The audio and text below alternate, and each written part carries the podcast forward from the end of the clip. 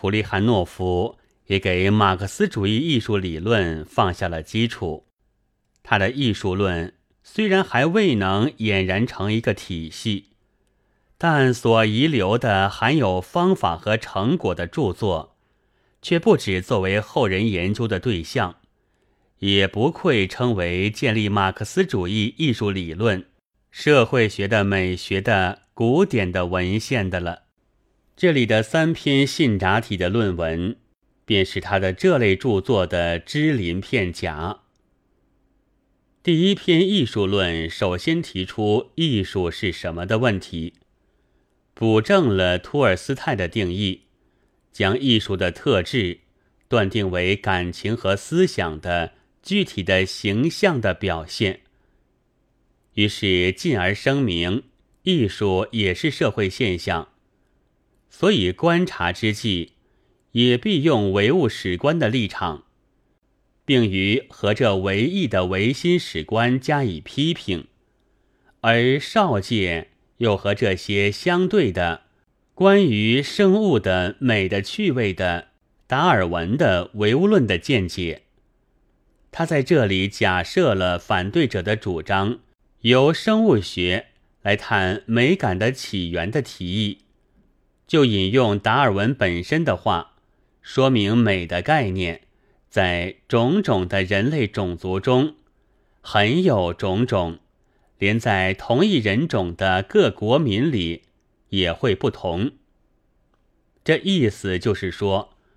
在文明人这样的感觉是和各种复杂的观念以及思想的连锁结合着，也就是说，文明人的美的感觉分明就是。为各种社会底层原因所限定了，于是就需从生物学到社会学去，需从达尔文的领域的那将人类作为物种的研究，到这物种的历史的运命的研究去。倘只就艺术而言，则是人类的美的感情的存在的可能性，是被那。为他一项现实的条件所提高的，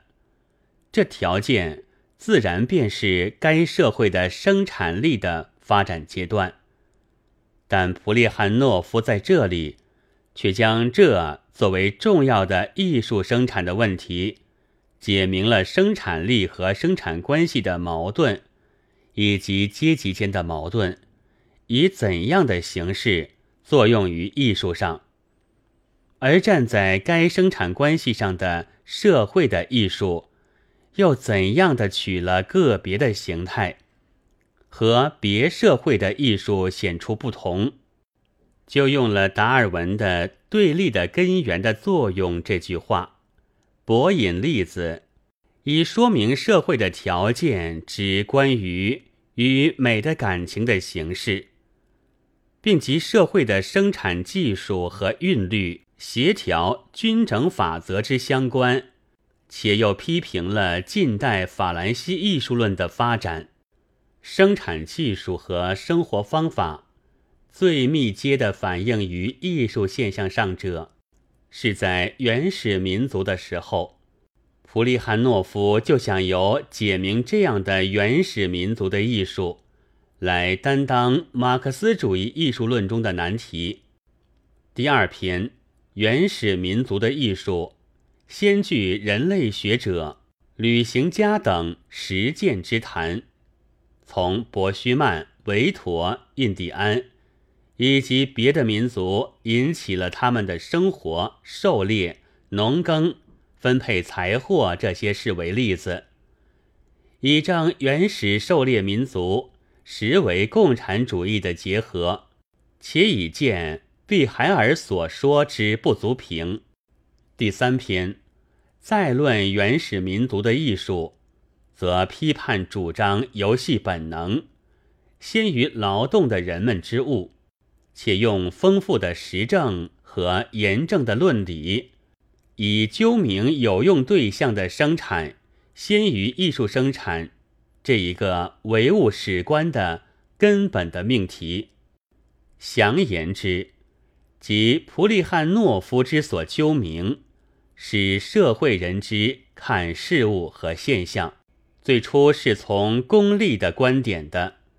到后来才移到审美的观点去。在一切人类所以为美的东西，就是与它有用，于为了生存而和自然以及别的社会人生的斗争上有着意义的东西，功用有理性而被认识。但美则凭直感的能力而被认识，享乐着美的时候，虽然几乎并不想到功用，但可由科学的分析而被发现。所以美的享乐的特殊性，即在那直接性。然而美的娱乐的根底里，倘不服着功用，那事物也就不见得美了。并非人为美而存在，